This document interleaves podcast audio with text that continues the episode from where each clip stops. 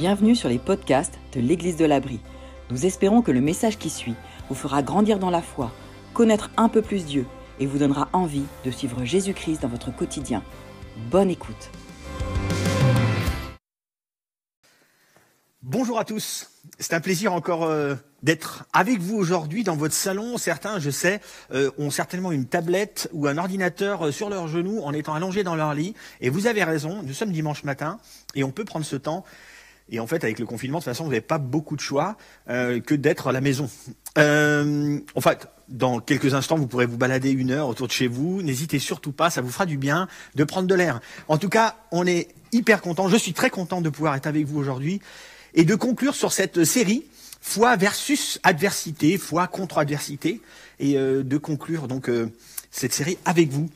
Et euh, je ne sais pas pour vous, mais d'avoir écouté Benoît lors de la semaine, la semaine dernière, lors de la première partie, et d'avoir tous ces moments historiques, toutes ces histoires qui nous, du coup, nous nous rappellent cet ancrage très fort que, que, que peuvent avoir les, le message, enfin les différents textes et donc le message de Jésus-Christ euh, je trouve ça assez génial de voir cet ancrage historique et je trouve ça très motivant. Et on a pu voir, euh, euh, comme vous avez pu le, le, constater dans les différents textes, quand je montre mes notes ici, c'est qu'il y a le texte de la Bible qui est là ou là.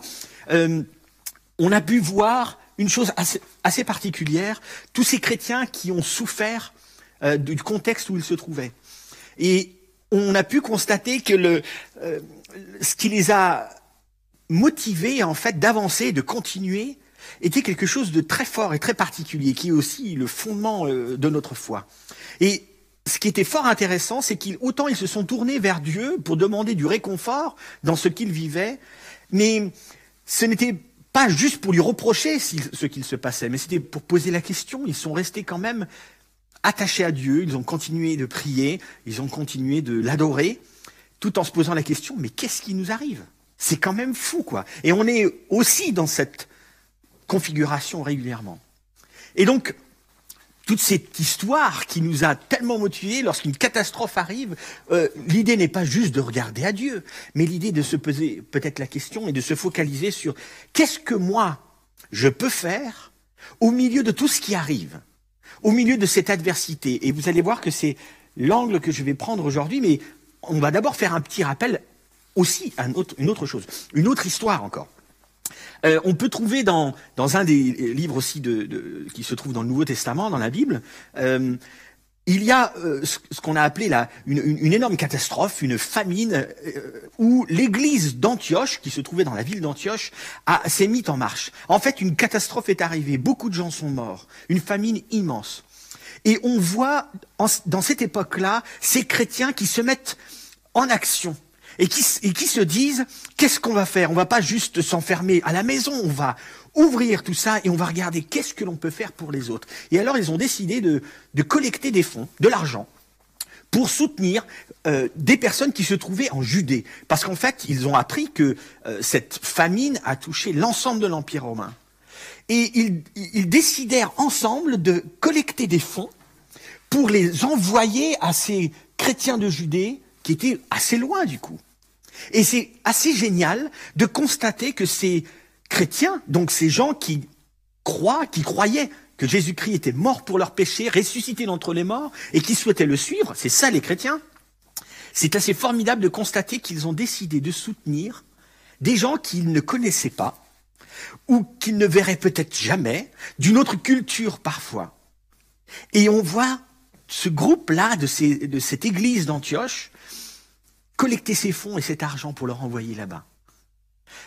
Une mise en application des choses. et vous allez voir que la mise en application, aujourd'hui, est extrêmement importante. Au milieu de l'adversité, qu'est-ce qu'on va faire? Et là, il se trouve que nous voyons des gens au milieu de la souffrance générale, ils se mettent ensemble pour aider d'autres. C'est ce que nous allons voir aujourd'hui. Alors, un petit retour sur ce qui s'est passé la dernière fois, lorsque Benoît a commencé cette série. Très très simple. Il y a un moment, Pierre se trouve enfermé.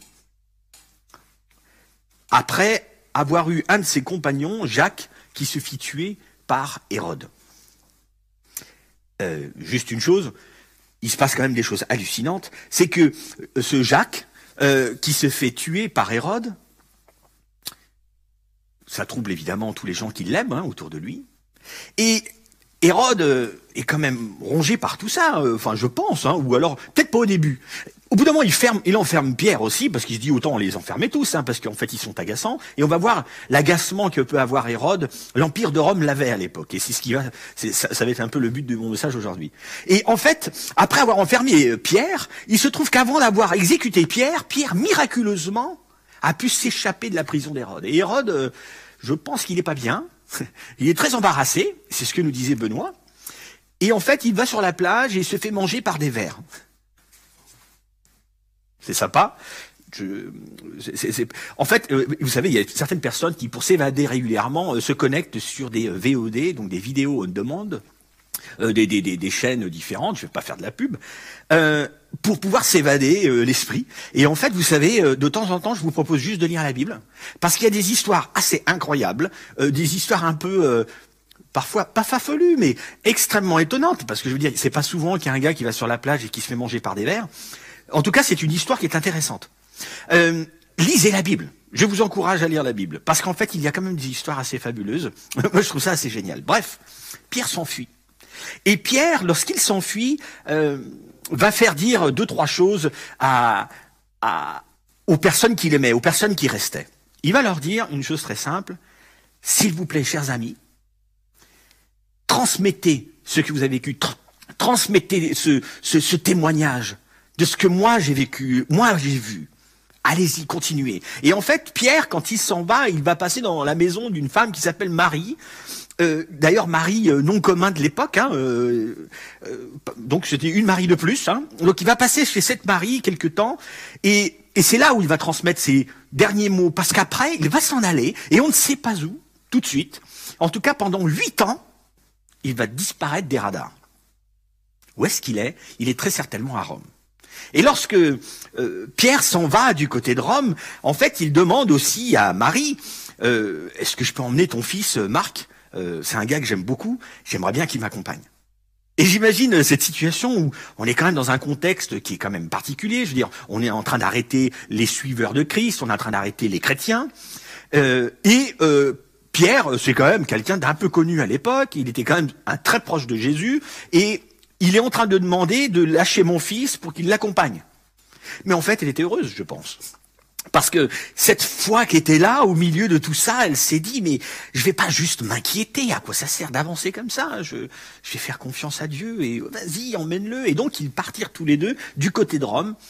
Et c'est certainement là, pendant ce temps-là, où Pierre a écrit, ou plutôt dicté à Marc, euh, ses mémoires à lui. Et en fait, ça deviendra plus tard l'évangile de Marc, qui en fait ne sont pas les mémoires de Pierre, mais les mémoires et les, enseignements de Jésus-Christ lui-même. Et c'est dans cette période-là qu'il écrit tout ça. C'est aussi dans cette période-là, plus tard, euh, où Pierre va se faire arrêter à nouveau, quelques années plus tard, et il est dit euh, qu'il est mort crucifié la tête en bas. Euh, en tout cas, c'est moche, mais c'est comme ça que la vie de Pierre s'arrête. C'est aussi pendant ces huit ans de vadrouille du côté de Rome, où Pierre va écrire deux lettres. Celle qu'on appelle la lettre de 1 Pierre, la, première épître de Pierre, la deuxième épître de Pierre. La première lettre de Pierre et la deuxième lettre de Pierre. Et c'est ce que nous avons abordé déjà avec Benoît euh, la semaine dernière, et je vais aller un peu plus loin aujourd'hui dans cette lettre. Il a écrit ces lettres dans ce contexte assez dingue de souffrance, de persécution, d'adversité, de, de, folie que vivaient ces chrétiens un peu partout. Et on imagine maintenant que nous sommes dans l'épicentre de l'Empire de Rome. Nous sommes à Rome. Et, et, quand Pierre écrit ces lettres, il est en train de conseiller à ses, à ses amis, à ses chrétiens, il est en train de leur conseiller comment vivre au milieu de tout ça. Au milieu de cette adversité, c'est normal que vous vous posiez des questions. Mais focalisez-vous, gardez cette espérance incroyable. Parce que vous vous rappelez, moi, Pierre, je, l'ai vécu, cette mort, cette crucifixion de notre Maître, de Jésus-Christ. Je l'ai vécu. Mais j'ai vécu aussi la résurrection de mon maître, parce qu'il n'est pas juste mort comme un homme, il est Dieu et il est ressuscité d'entre les morts.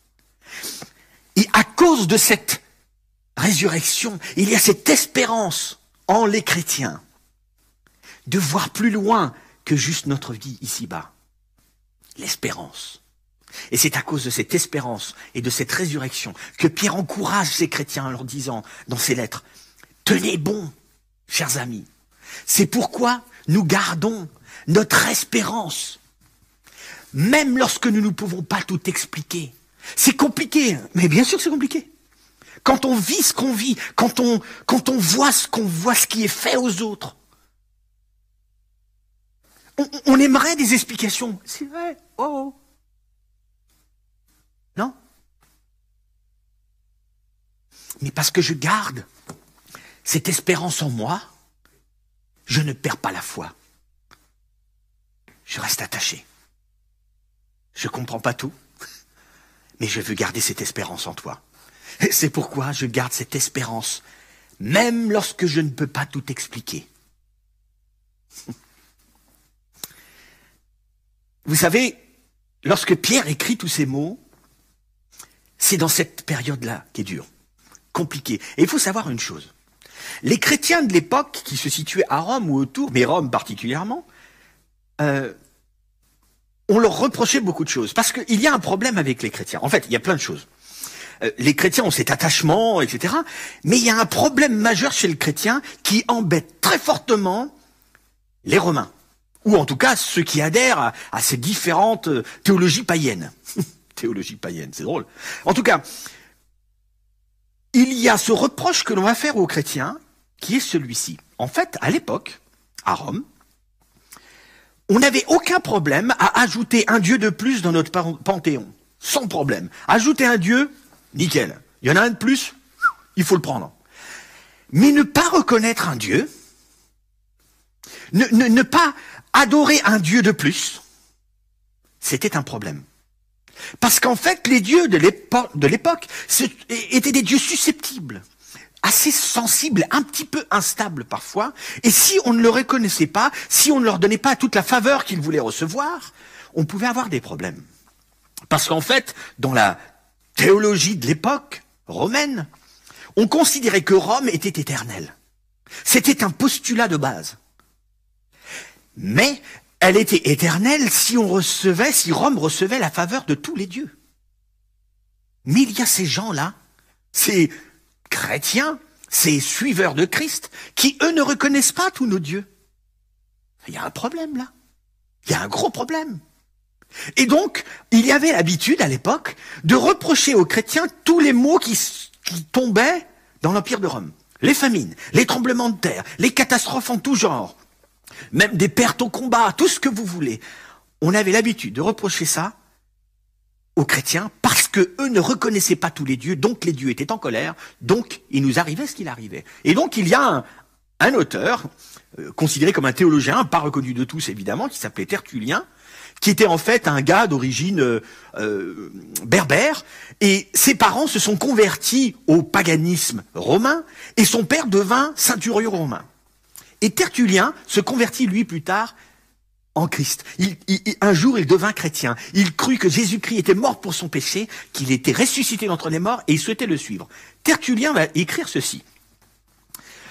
Le Tibre est-il débordé? Le Tibre, fleuve qui traverse Rome.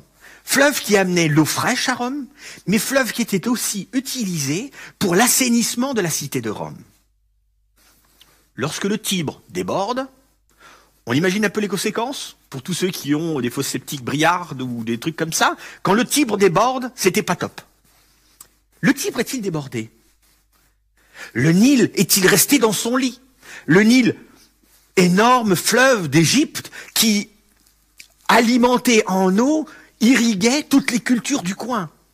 Et l'Égypte était un grand fournisseur de blé et de céréales pour le monde. Et Rome avait des relations commerciales avec, l'Égypte. Lorsque le Nil restait dans son lit, lorsque le Nil était trop bas, il y avait moins de moissons, le prix du grain augmentait, et Rome en pâtissait. Le Tibre est-il débordé? Le Nil est-il resté dans son lit? Voici ce que va dire Tertullien. Que le ciel s'arrête, que la terre tremble, que la guerre dévaste vos champs, que la famine ravage vos cités, vous, n'avez tous qu'un cri. Les chrétiens à la mort, les chrétiens à la mort. Tertullien est en train de prouver, à l'époque, qu'on était facilement en train de reprocher aux chrétiens tous les maux de la terre. Et on se rappelle, on a déjà eu d'autres séries où on a cette facilité en tant qu'humain à reprocher à quelqu'un d'autre quelque chose que l'on est en train de vivre ou que l'on ne comprend pas. Les chrétiens à la mort, les chrétiens à la mort, qu'on les jette au lion, qu'on fasse tout ça. Alors, c'est dans ce contexte-là que Pierre écrit à propos de ces souffrances que vivent les chrétiens. C'est dans ce contexte-là où Pierre veut donner des conseils. Vous savez, vous vivez tout ça, mais vous pouvez garder cette espérance parce que je suis témoin, moi Pierre, de cette mort et de cette résurrection de, notre Maître de Jésus-Christ. Et vous aussi, vous devenez témoin. Et nous aussi, en fait, aujourd'hui. Parce que nous sommes héritiers de cette espérance. Nous sommes aussi des espérants. Des espaces espérants. Vous avez compris, évidemment. Mais nous le sommes aussi. Et vous savez, ce qui est fort intéressant, c'est qu'aujourd'hui, l'Empire de Rome n'est plus. Il n'y a plus d'Empire de Rome. Terminé. Par contre, vous savez quoi? Il y a des, églises, des chrétiens, des petites communautés partout dans le monde. Partout. Même dans les pires endroits où on les persécute, il y a toujours des chrétiens, une petite communauté. Et c'est assez génial de voir déjà à l'époque de Rome et aujourd'hui qu'il y en a partout. Pour, les, gens de l'époque, on disait que les chrétiens, ce ne sont pas des juifs, mais ce sont pas des païens. Ce sont des bons citoyens, mais ils sont pas complètement euh, clean, cachers, quoi. Euh, ils ont des petites communautés, mais elles, ne sont pas exclusives et élitistes. Elles sont ouvertes à tous. Elles sont venez comme vous êtes, touch. Et aujourd'hui, c'est ça encore. Et donc Pierre écrit dans ce contexte, tenez bon vous les espérants. Et voici ce que nous avons déjà lu. Celles-ci, les souffrances, servent à éprouver la valeur de votre foi. Pourtant, votre foi, qui a résisté à l'épreuve, a une valeur beaucoup plus précieuse. Les souffrances servent à éprouver la valeur de votre foi. Et il continue. Elle vous vaudra louange gloire et honneur lorsque Jésus-Christ apparaîtra. Alors on se passerait des souffrances, on est d'accord. Honnêtement, si on me donne le choix, je n'ai franchement pas envie d'en vivre. Personne. Mais on est quand même d'accord. Sans blague. Le nombre de personnes que vous connaissez, ou peut-être vous-même, qui vous êtes mis à croire en Jésus-Christ, parce que vous avez vu des personnes passer au travers d'adversités terribles, et vous vous demandez, mais comment est-ce possible? Mais Dieu utilise ces choses-là. Comment tu vas passer au travers de ces choses pour pouvoir se révéler? Ça, c'est le pourquoi Pierre a écrit ces deux épîtres. En fait, le contexte. Maintenant, il va être pratique. Et c'est ce que nous allons aborder aujourd'hui. Il va dire, OK, vous avez compris comment il faut vivre. Maintenant, vous allez voir, on va voir ensemble ce que vous devez faire. Parce que tout est dans l'application. Il va falloir mettre en pratique des choses. Lorsque vous serez, lorsque vous y serez au milieu des souffrances et de l'adversité, lorsque vous vivrez ceci ou cela, lorsque vous serez au beau milieu de, catastrophes ou de trucs qui vous déplaisent, lorsque vous serez là-dedans, Voici, chers amis, comment vous devez ou vous devrez agir. C'est le conseil que je vous donne, moi, Pierre, dans ces temps. Alors voici ce que Pierre va dire. Ainsi donc, puisque Christ a souffert dans son corps, Christ a souffert dans son corps, comme vous souffrez aussi.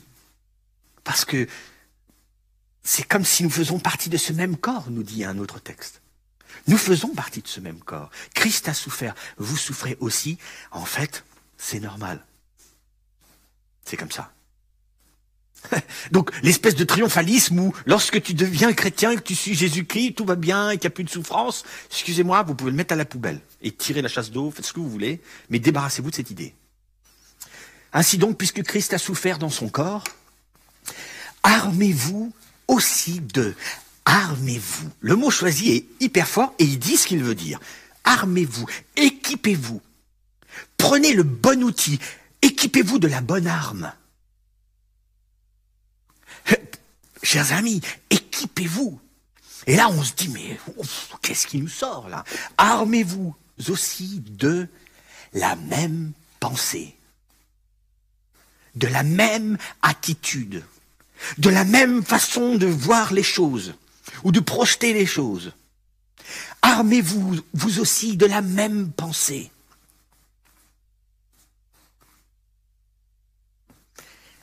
Avant tout, alors, la même pensée de Christ, hein, évidemment. Armez-vous de la même pensée de Christ, c'est-à-dire considérez comme Christ a considéré les souffrances lorsque vous-même vous vivez ces mêmes souffrances. Ayez la même pensée que lui.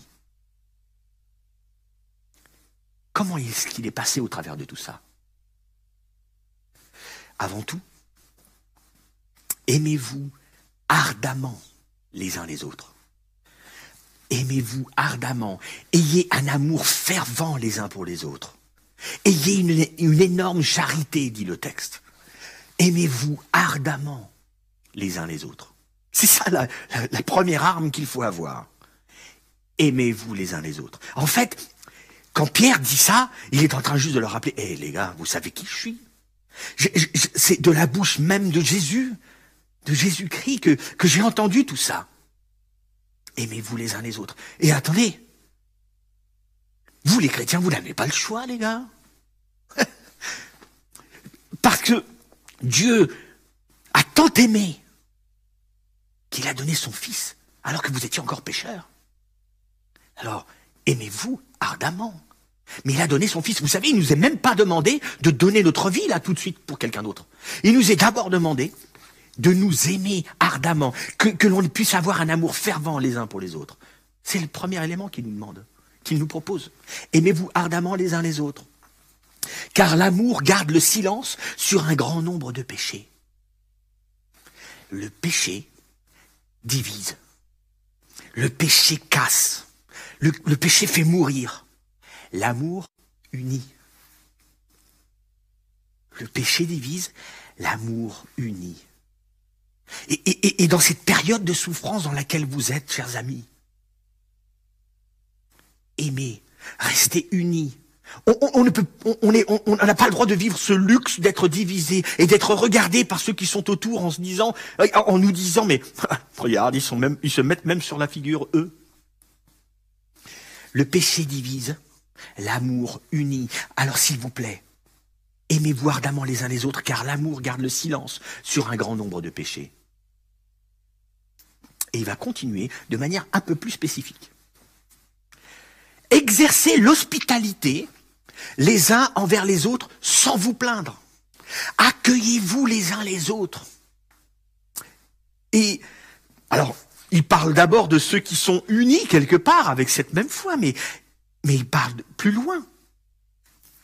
Ou moins par conséquence de cet amour qui sera vécu, vu par les autres, qui ne sont pas de, de la communauté, après, cet amour et cette hospitalité va venir jusqu'à eux. Quelle que soit leur croyance, quelle que soit leur couleur, quelles que soient leurs origines, leur culture.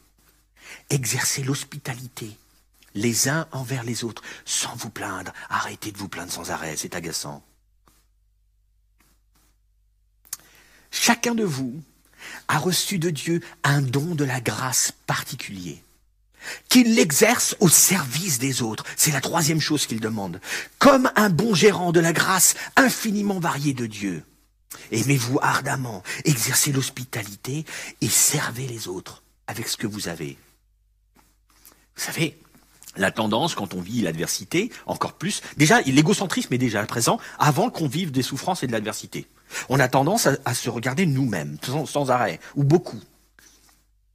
Mais au moment de l'adversité, de la souffrance, c'est bien pire. On a tendance à complètement se retourner sur soi. Et là, il nous est proposé d'exercer un service pour les autres. Vous êtes au milieu de la souffrance, regardez ailleurs. C'est tellement important. Ne restez pas sur vous-même, regardez ailleurs, s'il vous plaît. C'est ce que va nous dire encore une fois Pierre. Aimez-vous ardemment, exercez l'hospitalité et servez les autres. Vous savez, tout ce que nous faisons, c'est aussi parce que nous avons tellement reçu de Dieu. C'est parce que nous avons reçu de Dieu que nous faisons tout ça. Nous donnons et nous servons, on peut l'afficher, car notre Père céleste l'a fait pour nous. Si vous êtes chrétien, excusez-moi, vous n'avez pas le choix. Si, si, vous ne l'êtes pas, je vous propose de le vivre, parce que c'est quand même formidable, mais faites ce que vous voulez avec ça. Mais nous donnons et nous servons, car notre Père céleste l'a fait pour nous. C'est ça que nous dit Pierre. C'est tellement, tellement important.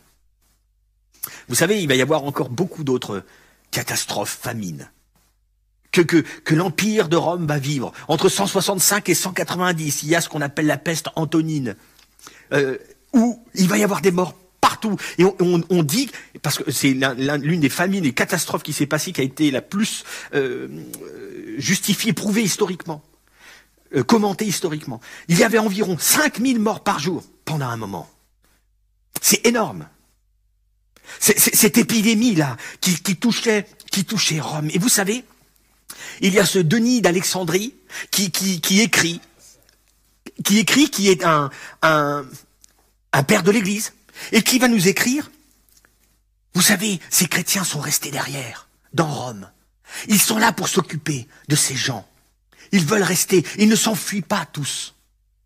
Ils restent, beaucoup sont morts. Beaucoup ont décidé de donner leur vie pour les autres. Et c'est ce que Pierre nous demandait. Et en fait, c'est ce que Jésus nous a toujours demandé. Ne restez pas sur vous, regardez ailleurs, au milieu de la souffrance et de l'adversité. Ayez un amour fervent, exercez l'hospitalité, soyez au service des autres. C'est ça qui nous est dit. Et les communautés grandirent, elles restèrent présentes à Rome et ailleurs. C'est tout le message de cette foi au milieu de l'adversité. Vous savez, la foi peut briller, peut grandir au milieu de l'adversité et de la souffrance. C'est possible. Mais elle passe par la mise en pratique. Parce qu'en fait, avoir la foi ou dire que l'on aime sans mettre en pratique, sans que ce soit appliqué dans notre vie de tous les jours, c'est comme si c'était du vent. Tout est dans l'application, on aime dire ici. Si cette foi n'est pas en marche, elle n'est pas en pratique, on ne brillera jamais au milieu de l'adversité. Et c'est le message de Pierre. Dans tout ce contexte historique lourd, et c'est le message que nous avons nous aujourd'hui. C'est le message que Jésus-Christ nous a transmis jusqu'aujourd'hui. Aujourd'hui, nous sommes dans un temps euh, bizarre, un temps particulier espèce d'épidémie, une espèce de virus qu'on ne sait même pas vraiment comment appeler. Parfois c'est féminin, parfois c'est masculin, parfois on est confiné, parfois on est déconfiné, on comprend plus rien. Par contre, ce qui est sûr, c'est qu'il y a des répercussions sur le plan psy chez tout le monde. En tout cas, sur le moral des troupes. C'est compliqué. On se sent oppressé, certains meurent. Parfois c'est nos familles, parfois c'est nos amis, ce sont nos amis, ce sont des personnes autour de nous. Il y a, il y a des impacts partout, des conséquences partout de tout ça. Et ça nous oppresse. Vous savez, ne soyez pas, ne tombez pas dans cette tentation de vous enfermer sur vous-même et de ne pas regarder aux autres. Ne tombez pas là-dedans. Vous savez, le premier autre, c'est celui qui est autour de vous, chez vous. Parce que lorsque l'on s'enferme sur soi, on peut s'enfermer sur soi, chez soi, au milieu du reste de la famille quand on a une famille. D'abord, ouvrez tout ça. Ayez un amour fervent envers ceux qui sont tout autour de vous. Exercez l'hospitalité. Servez l'autre. Et dès que vous pouvez, dès que vous avez l'occasion, d'une manière ou d'une autre, servez ceux qui sont autour. Un amour fervent, écrivez des mots. Écrivez des lettres, envoyez des vidéos, envoyez un colis. Désinfecté avec le gel, hein, évidemment. Mais faites quelque chose vers ceux qui sont autour de vous. Ayez un amour fervent, un amour, euh, c'est ardemment qu'il faut l'exercer. C'est le texte, ardemment. Allez-y, foncez, exercez l'hospitalité envers tout le monde. Et c'est pas facile, hein Parce que vous avez tous reçu aussi quelque chose pour servir les autres. Alors, servez les autres. On a tous quelque chose. Tous. Personne ne peut dire, moi, je sais rien faire. C'est pas vrai, c'est un mensonge. On peut toujours servir un autre. Alors, je vous laisse ces trois mots à nouveau. Enfin, ces trois phrases. Aimer d'un amour fervent. Exercer l'hospitalité. Servez l'autre. Aimer d'un amour fervent. Exercer l'hospitalité. Et servez l'autre. Ce sont les trois choses que je veux vous laisser aujourd'hui, que nous voulons vous laisser. Au milieu de l'adversité, votre foi, lorsqu'elle est mise en, pratique, elle peut briller et c'est magnifique. Le résultat peut être superbe. Et vous grandirez comme jamais. J'aimerais prier pour finir ce moment avec vous. Mon Père céleste, merci pour, euh, cette possibilité que nous avons, technique, de pouvoir euh, être unis, ou en tout cas être avec plusieurs qui sont avec nous derrière cet écran. Encore une fois, je te remercie aussi pour ces mots que tu nous as transmis jusqu'aujourd'hui, que l'apôtre Pierre nous a, nous a transmis, inspirés de toi. C'est ce que nous croyons. Merci pour ces mots qui sont forts, qui nous, qui nous font du bien.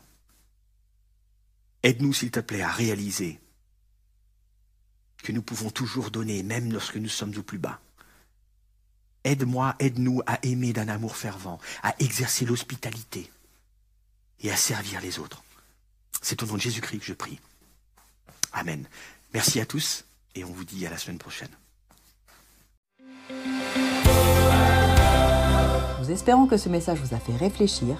Retrouvez d'autres messages sur la chaîne YouTube de l'Église de l'Abri. À très bientôt!